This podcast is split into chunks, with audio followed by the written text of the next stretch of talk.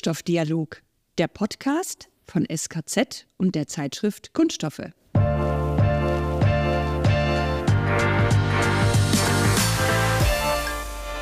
Herzlich willkommen zu einer neuen Folge vom Kunststoffdialog mit mir, Matthias Ruff, und mit meinem Kollegen Alexander Heffner. Alex, heute zelebrieren wir gleich mehrere kleine Feste. Eins davon ist ein Wiedersehen und das andere ist ein besonderer Tag. Was für ein Tag ist denn heute? Heute ist tatsächlich der Tag der Chemie, dass es noch gibt. Aber ich freue mich besonders übers Wiedersehen und das hat mit unserem Gast zu tun. Richtig. Unser Gast ist nämlich Bettina Dempewolf. Wer sie noch kennt und gleich in Verbindung bringt mit mir und mit Alex, da war doch mal irgendwas. Richtig, wir waren früher mal Kollegen. Früher, das klingt so arg lang weg. Heute ist Bettina bei Plastics Europe. Was sie dort macht, wer sie genau ist, für diejenigen, die sie noch nicht kennen. Herzlich willkommen, Bettina, bei uns im Podcast. Hallo, erstmal auch von meiner Seite. Es ist schön, euch wiederzusehen. So lange ist es ja noch nicht her.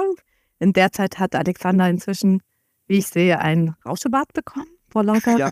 Trauer. Der, ja, der, der bleibt, zurückkommst. also ich leite aktuell seit 1.7. die Kommunikation bei Plastics Europe. Genau, und in dieser Funktion habt ihr mich ja jetzt hier auch in den Podcast eingeladen. Ganz genau so ist es. Vielen Dank. Bettina, sehr, sehr gerne. Bettina, deine neue Arbeit ist jetzt nochmal viel, viel näher an der Politik. Und Alex und ich haben uns am Anfang so unterhalten, wie kriegen wir denn so einen kleinen Rückblick hin, dass wir und die Zuhörerinnen und Zuhörer überhaupt wissen, was ist denn so in letzter Zeit passiert. Ja, und in der Politik ist es ja oft so, man blickt so auf die ersten 100 Tage im Amt. Das ist beim Kanzler so, bei Ministern und alles, was da drumherum ist. Ja, jetzt Frage an dich. Jetzt sind es knapp grob 100 Tage bei Plastics Europe für dich. Wie geht's dir bis jetzt? Was hat dich denn am meisten vielleicht sogar überrascht? Also ich muss sagen, mir geht es wirklich sehr, sehr gut und ich habe mich echt toll eingefunden in das Team am meisten überrascht für einen Verband hat mich die innovative Arbeitsweise tatsächlich und der Spirit im Team rund um Ingmar Bühler. Aber auch das Tempo, mit dem wir dort vorangehen. Denn ja, es geht täglich, täglich um die Nähe zur Politik, um die Nähe zu den Leitmedien und natürlich darum, konkrete Ergebnisse zu liefern. Und das ist natürlich einerseits sehr herausfordernd, und anstrengend, aber es macht auch sehr, sehr viel Spaß und es ist eine große Ehre, eben auch hier dabei sein und mitwirken zu dürfen. Und Plastic Zero mag schon 70 Jahre alt sein, aber eben das Team und die Arbeitsgeschwindigkeit, die sind schon eines jungen Champions League-Teams würdig. Die Champions League hast du ja auch schon ausgerufen. Am liebsten hast du gesagt, ein Kanzler muss auf die K, ne? Ah, das habe ich gesagt. Ich meine das auch so. Natürlich wird es schwierig, wenn die Bundestagswahl nur kurz vorher stattfindet. Mhm. Nichtsdestotrotz finde ich schon beeindruckend, dass wir es geschafft haben, so lange unterm Radar der deutschen Gesellschaft zu fahren, nicht einmal in die Tagesschau gekommen zu sein. Wenn ich mir eine Cebit oder eine Hannover Messe anschaue, dann wusste jeder Bürger Deutschlands, was das für eine Messe ist, wo die stattfindet. Und äh, wir als K, wenn wir, selbst wenn wir in Düsseldorf unterwegs sind während dieser Messe, dann weiß ja keiner, was wir da machen und dass wir die Weltleitmesse für Kunststoffe sind. Und das ist doch etwas, ähm, was es sich lohnt zu ändern. Und den Anspruch habe ich nach wie vor, ob der Bundeskanzler nun kommt oder nicht. Und ich muss ganz offen dazu sagen, gerade aktuell, also heute am Aufnahmetag dieses Podcasts, über LinkedIn gelesen, wenn selbst auf der Plast in Mailand die italienischen Ministerpräsidenten sich auf die Plastmesse begeben, ja, dann muss es doch möglich sein, dass auch unsere politische Spitze sich doch auf die K-Messe begibt. Oder sehe ich das falsch? Das sehe ich auch so. Und ich denke auch, dass wir das schaffen werden. Da bin ich ziemlich zuversichtlich. Sehr gut. Heute ist ja Tag der Chemie. Also gehen wir mal ein klein bisschen über Kunststoff hinaus. Und heute zum Tag der Chemie gleich mal die folgende Frage. Wie geht es der chemischen Industrie? Fühlt man sich da in Deutschland überhaupt noch erwünscht im Moment? Naja, das ist der Punkt. Die Chemieindustrie in Deutschland ist ein Grund, weshalb ganze Wertschöpfungsketten bei uns überhaupt noch präsent sind. Sei es jetzt Konsumentenfirmen, die Sport- oder auch die Baubranche oder gar auch der Automobilsektor. Mit der richtigen Basis- und Spezialchemie geht die Wertschöpfungskette und mit innovativen Materialien geht die Wertschöpfung in Deutschland ja überhaupt erst los. Und wir haben heute den Eindruck, wenn man regulatorische Bemühungen, das Gehadere um den Industriestrompreis und die fehlende Industriepolitik zusammennimmt, dass wir in Deutschland eben nicht mehr erwünscht sind. Mag sein, benötigt werden wir von den großen Firmen, von Hidden Champions und von Weltmarktführern nach wie vor. Also hoffen wir mal, dass die Politik sich demnächst doch noch überzeugen lässt, dass SPD und Grüne den Finanzminister vielleicht noch umstimmen. Sonst wird es tatsächlich eng. Auch gleich den Switch machen, Chemieindustrie, gleich Kunststoff, Kunststoffindustrie. Wie ist dein Eindruck im Moment? Wie geht es den Kunststoffproduzenten? Ja, nicht gut. Die Kunststoffproduktion leidet an der weltweiten Konjunkturschwäche. Die Nachfrage hat stark nachgelassen und gleichzeitig sind die Produktionskosten, vor allem die Stromkosten, natürlich so hoch, dass wir nicht mehr wettbewerbsfähig sind. Das wissen wir.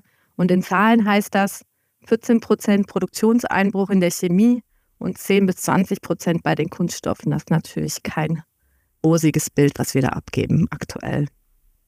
Ja, rosiger, Alex, das wissen wir, sieht es aber eigentlich im Moment schon auch durch die Arbeit von Plastics Europe und dann wiederum auch für die Kunststoffindustrie aus. Denn du hast ein paar Insights, Alex, und Bettina hat am Anfang erwähnt, da geht was vorwärts und da hat sie gar nicht so unrecht.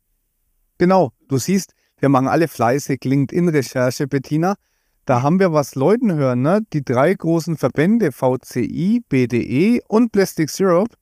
Das darf ich sagen, ne? ihr wart euch 33 Jahre lang eigentlich ziemlich uneins, aber ich habe gelesen, ihr positioniert euch künftig bei Kreisläufen von Kunststoffen gemeinsam.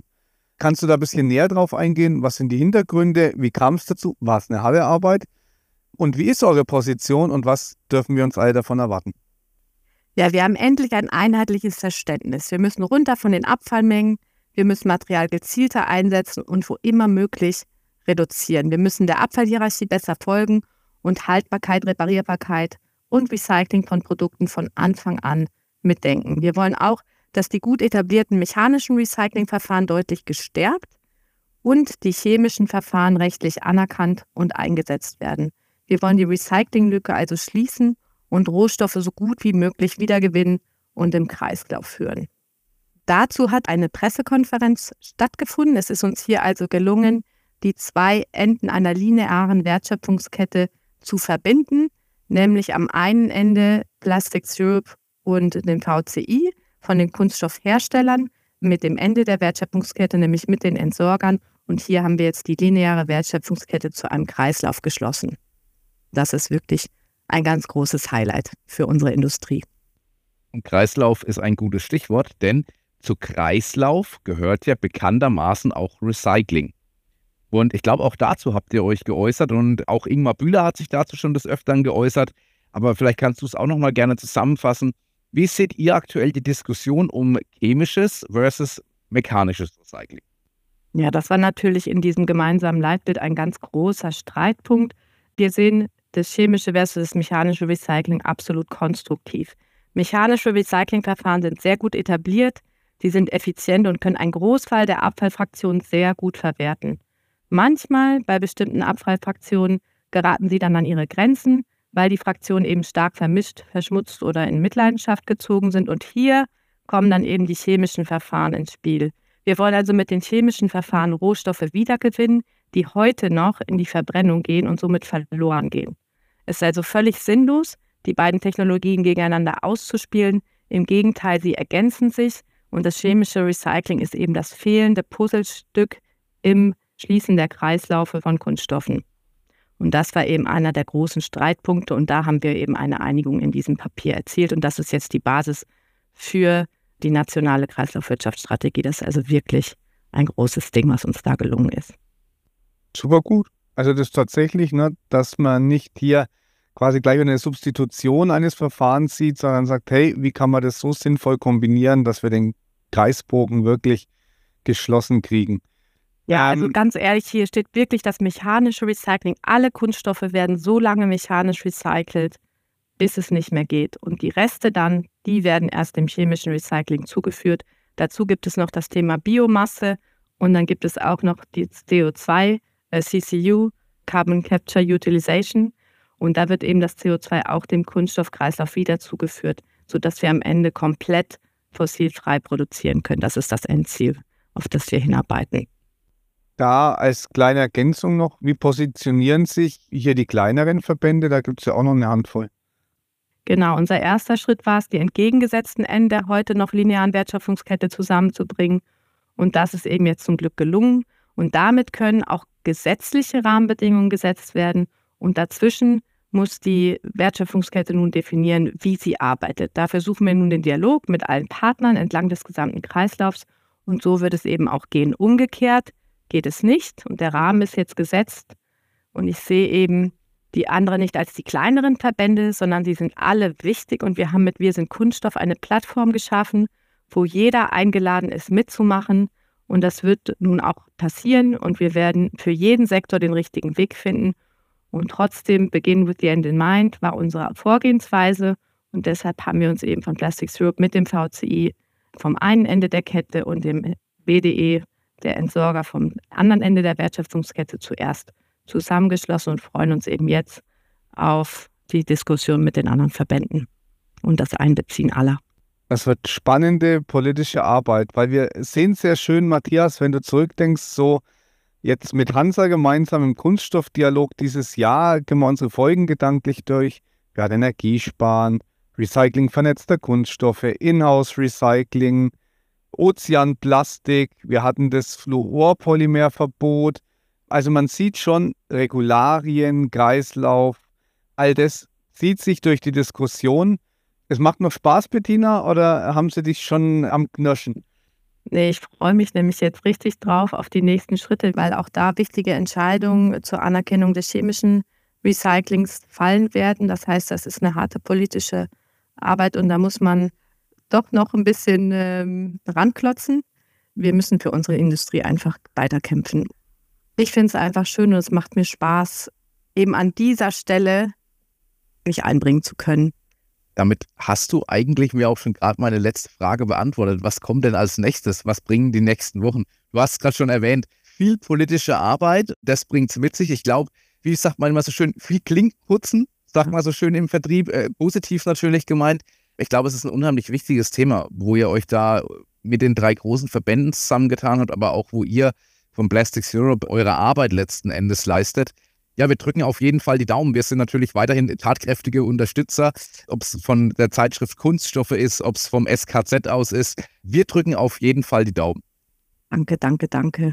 Und natürlich kämpfen wir auch weiterhin für das positive Image von Kunststoffen in der Gesellschaft. Also es geht uns natürlich auch darum und da arbeiten wir auch jeden Tag daran, in die Leitmedien zu kommen. Also wir waren jetzt in der Frankfurter Allgemeinen Zeitung, wir haben Interviews mit der Süddeutschen Zeitung und auch da sind wir wirklich neben allen Fachmedien, die auch wirklich super gut mit uns zusammenarbeiten, ist es natürlich auch wichtig, dass wir ja auch über Social Media in die Gesellschaft vordringen und auch da eben ja für unseren Wertstoff kämpfen. Tina, vielen herzlichen Dank dir mit Blick auf die Uhr, dass du uns Rede und Antwort gestanden hast. Natürlich werden auch wieder deine Daten in die Show Notes gepackt. Auch über LinkedIn bist du ja jederzeit sehr gut erreichbar. Und äh, Alex und ich können alle nur nochmal Danke sagen und wir freuen uns jetzt schon aufs nächste Wiedersehen. Ganz lieben Dank euch beiden. Hat sehr viel Spaß gemacht. Vielen Dank. Danke dir. Alex, und wir beide haben noch eins ganz zum Schluss, nämlich Zahl des Monats. Und die ist dieses Mal 477.000. Was hat es denn damit auf sich? Ja, passend zum Tag der Chemie, das sind die Beschäftigten in der chemischen Industrie. Es ist damit tatsächlich die drittgrößte Industrie in Deutschland, Matthias. Richtig. Und diese Industrie, als alter Vertriebler darf ich das noch mit einbringen, hat einen Umsatz im Jahr 2022 erzielt von circa 261 Milliarden Euro. Also da sprechen wir wirklich von keinem kleinen Wert. Alexander Helfen und ich, wir sagen vielen herzlichen Dank fürs Zuhören. Diesen Podcast und alle anderen Folgen gibt es natürlich überall auf allen Plattformen, wo es wie üblich Podcasts gibt. In diesem Sinne, Tschüss und bis zum nächsten Mal. Ihr Matthias Ruff und Alexander Ebner. Machen Sie es gut.